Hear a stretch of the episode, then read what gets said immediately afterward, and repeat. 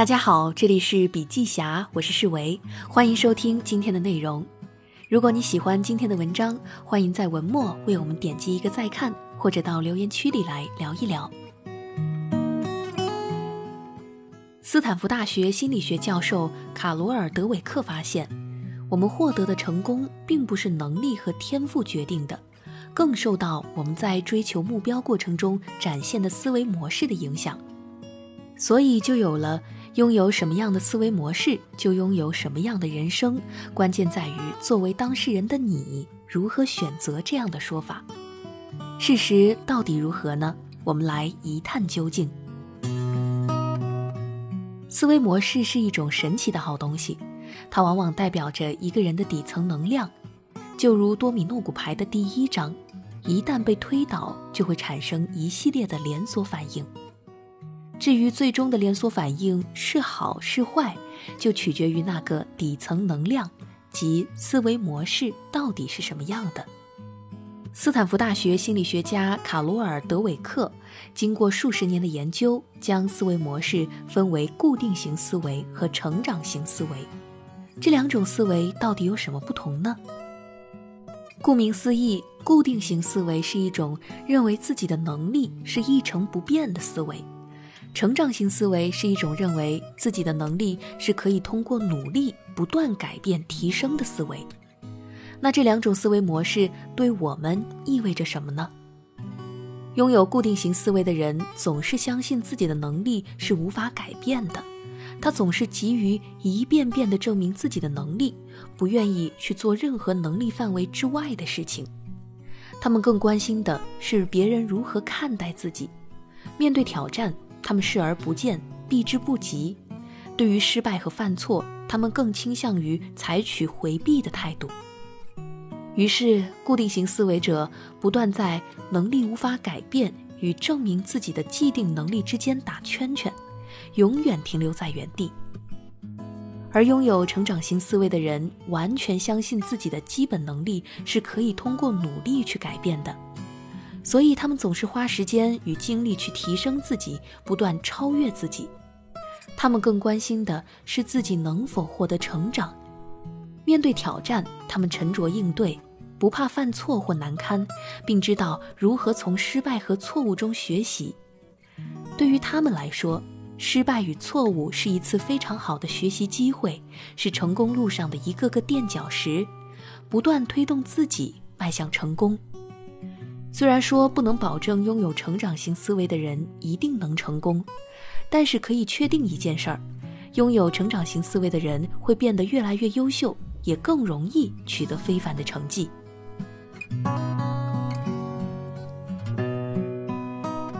拥有什么样的思维模式，就拥有什么样的人生。关键在于作为当事人的你如何去选择。如果你选择了固定型思维，那么无论工作、生活还是学习，都逃不开一个魔咒。看来我真的只能如此了。蔡永康曾说：“十五岁觉得游泳难，就放弃了学游泳；到十八岁遇到一个你喜欢的人约你去游泳，你只能说‘我不会呀’；十八岁觉得学英文难，放弃学英文。”二十八岁出现一个很棒但是会英语的工作，你只好说：“我不会耶。”人生前期越嫌麻烦，越懒得学，后来就越可能错过让你心动的人和事，错过新风景。如果十五岁就开始学游泳，十八岁就开始学英语，遇到后面这些让你心动的人和事儿，也许就不会只是错过了。人生最大的遗憾不是说我不行，而是我本来可以。这也是拥有固定型思维人最大的遗憾。还记得小时候，大人们总是说，女孩子学数学是不好的，男孩子的英语就是不好的这样的话吗？这明显就是用固定型思维迫害女孩子和男孩子们。当然了，大人们也不懂，他们只是说出了他们看到的表象。但是殊不知，这样的表象很大程度上就是他们日复一日的言语造成的。但是，既然我们已经懂得了这个道理，知道这其实都是固定思维惹的祸，为何不努力去做出改变呢？毕竟越早改变，就越早受益。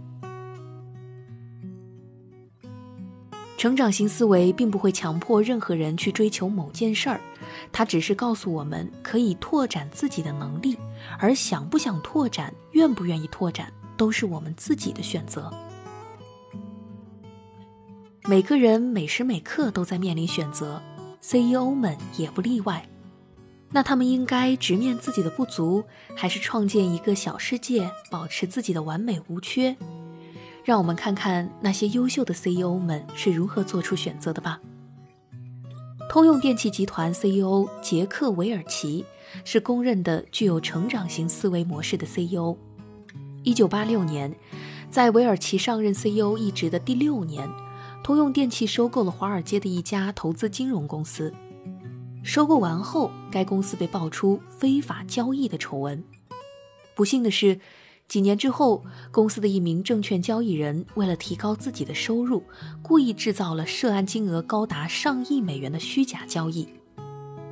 对于这件事情，韦尔奇采用的做法是，亲自给通用电气的十四名高级管理人员打电话，告诉他们这个坏消息，并向他们道歉。面对丑闻，作为公司的引领者，韦尔奇选择了直接面对。他没有因为自己坐在 CEO 的位置上出现了这样的丑闻而感到羞愤，也没有因为担心此次丑闻影响大家对他领导能力的判断而选择去隐瞒、去压制负面消息，也没有将责任推卸给任何人。这是韦尔奇的选择。那著名篮球教练约翰·伍登曾说过这样一句话：“在开始责怪他人之前，你并不算一个失败者。”而韦尔奇是永恒的胜利者。二零零七年，硅谷最大孵化器公司 Y Combinator 创始人保罗·格雷厄姆发表了《微软已死》一文。文中观点认为，微软虽然还能赚钱，但已经不再令人害怕，故死期不远。事实是，今天的微软不仅在继续赚钱，还再次释放出令对手感到畏惧的王者气息。去年六月九号，微软市值突破一万亿美元大关，创历史新高，并一举远超苹果和亚马逊，成为当下全世界市值最高的公司。从微软已死到重回巅峰，这中间到底发生了什么？答案是。纳德拉的点击刷新。纳德拉在《刷新》一书中提到，固定型思维的公司总是逃避风险，同时又期待创新出现。相反，成长型思维的公司则会把关注点从做错了什么转变为我从中学到了什么，并且成长型思维可以让我们更好地应对和预测不确定性。他还鼓励所有员工都用成长的心态去面对工作和生活。他的员工有这么一个要求，同时也是对自己的要求：我们每天问一下自己，今天在哪些方面保持了固定性思维，在哪些方面保持了成长性思维。正是基于这一点，纳德拉作为微软的第三任 CEO，所做的每一个选择，每一个决定。都带着浓浓的成长型思维的影子，同时也正是他的成长型思维，让他敢于去点击刷新，最终大象翩然起舞，重回市值巅峰，世界重新为他喝彩。当然，这不是再次成就微软的唯一因素，但缺了成长型思维，大象恐怕是起不了舞的。在这一次疫情当中。美团新吸纳了7.5万个快递小哥入职，同时并没有按照餐馆商户的诉求降低平台费，而是坚持将百分之八十的平台费结算给了快递小哥。大家可能会觉得应该降低平台费，让餐馆有更多的喘息，毕竟这次疫情带来的伤害值，餐饮业位居前列。但是按照产品哲学家梁宁的看法。降低平台费这个动作看似很对，不过没有产生行业增量，反而美团把有限的资源用来强化枢纽，也就是外卖小哥，导入更多的流量，让整个生态有更强大对抗漫长寒冬的能力，具有长期的价值。美团十年算是成人了，这十年走来，王兴的每一次选择都不是只看眼下，他所做的每一项决策都具有深远的意义。即便是疫情期间的举措引来一些骂声，这大概也是在王兴的意料之中，但他还是坚决的推行，因为他知道这一项举措会带来什么样的良好改变。他要的不是当下的一片祥和，而是当下稳健。未来向荣。对于褚时健褚老的人生经历，大家一定不会感到陌生。要说他是成长型思维的代言人，也不为过。一九七九年，刚脱去右派帽子的褚时健被派到云南玉溪卷烟厂救火，这一变动彻底改变了他自己和整个家庭的命运。当时的玉溪卷烟厂一派败相。派系斗争还非常的严重，很多卷烟压在库房卖不出去，卷烟机器都是国外已淘汰的二十世纪三四十年代的产品。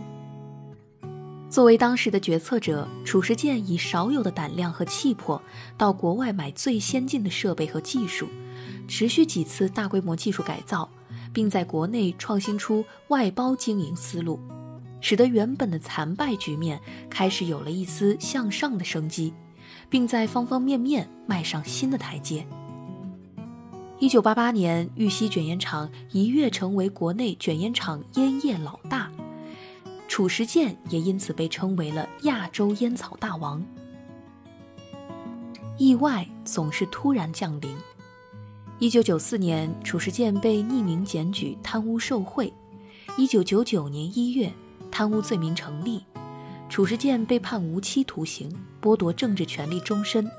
直到2001年，74岁的他因为糖尿病严重，获得保外就医，活动范围被限制在老家哀牢山一带。在大家觉得他这辈子可能也就这样的时候，他却以一种全新的方式开启自己的第二次人生。2002年，以众诚为项目进行了二次创业。二零零九年，产业开始飞速的增长，销售也开始慢慢的步入轨道，果园一直增产，且每一年都比上一年增产不少。大家试想，如果褚时健保外就医之后倚老卖老，就此认命，会是什么样的结局呢？大概不过像正常人一样，病榻上聊以度日，直至大限将至。这样确实没有什么不好。固定型思维的人定会这样想，但是一个具有长期型思维的人是不会让任何理由阻挡那颗蓬勃向上的心。他们的心时刻跳动着生机，跟年龄无关，跟病痛无关，但与相信能够改变的力量息息相关。对于具有成长型思维的人而言，改变是常态，是安心；一成不变是危机，是不安。如果我们发现自己的确是一个固定型思维的人，那么我的人生是否还有改变的可能呢？当然可以。通往成长型思维的模式道阻且长，它需要一个循序渐进的过程，急不得。首先，我们要接受当下的自己，不要否定自己固定型思维模式，因为你只有正视它，才可能去解决它。其次，我们还要接受一个事实。其实我们每一个人都有一部分固定型思维模式，每一个人的思维模式都是成长型思维和固定型思维的混合物，这没有什么可以羞愧的。但是这不代表着我们连同它一贯出现的频率也要全盘接受。既然我们已经对这两种思维有了解，就可以提醒自己，别让固定思维模式如往前一样占了上风去。前面我们提到，固定型思维模式总是不愿意做任何超过自己能力范围的事情，因为他们害怕失败，害怕影响自己在众人面前的形象，更害怕他人质疑自己的能力。那么，不妨从这一点入手，培养自己的成长型思维。当你有时间提升自己的时候，为什么要浪费时间一遍又一遍的去证明自己的杰出？为什么要掩饰自己的不足？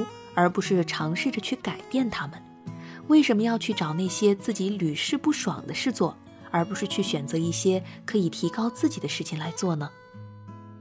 大家要知道，那些成长型思维模式的人之所以能够越来越优秀，就是因为他们凡事不给自己设限制，总是愿意尝试新的事物。他们不怕犯错，只怕在原地打转。在固定思维模式的人眼中，什么是失败呢？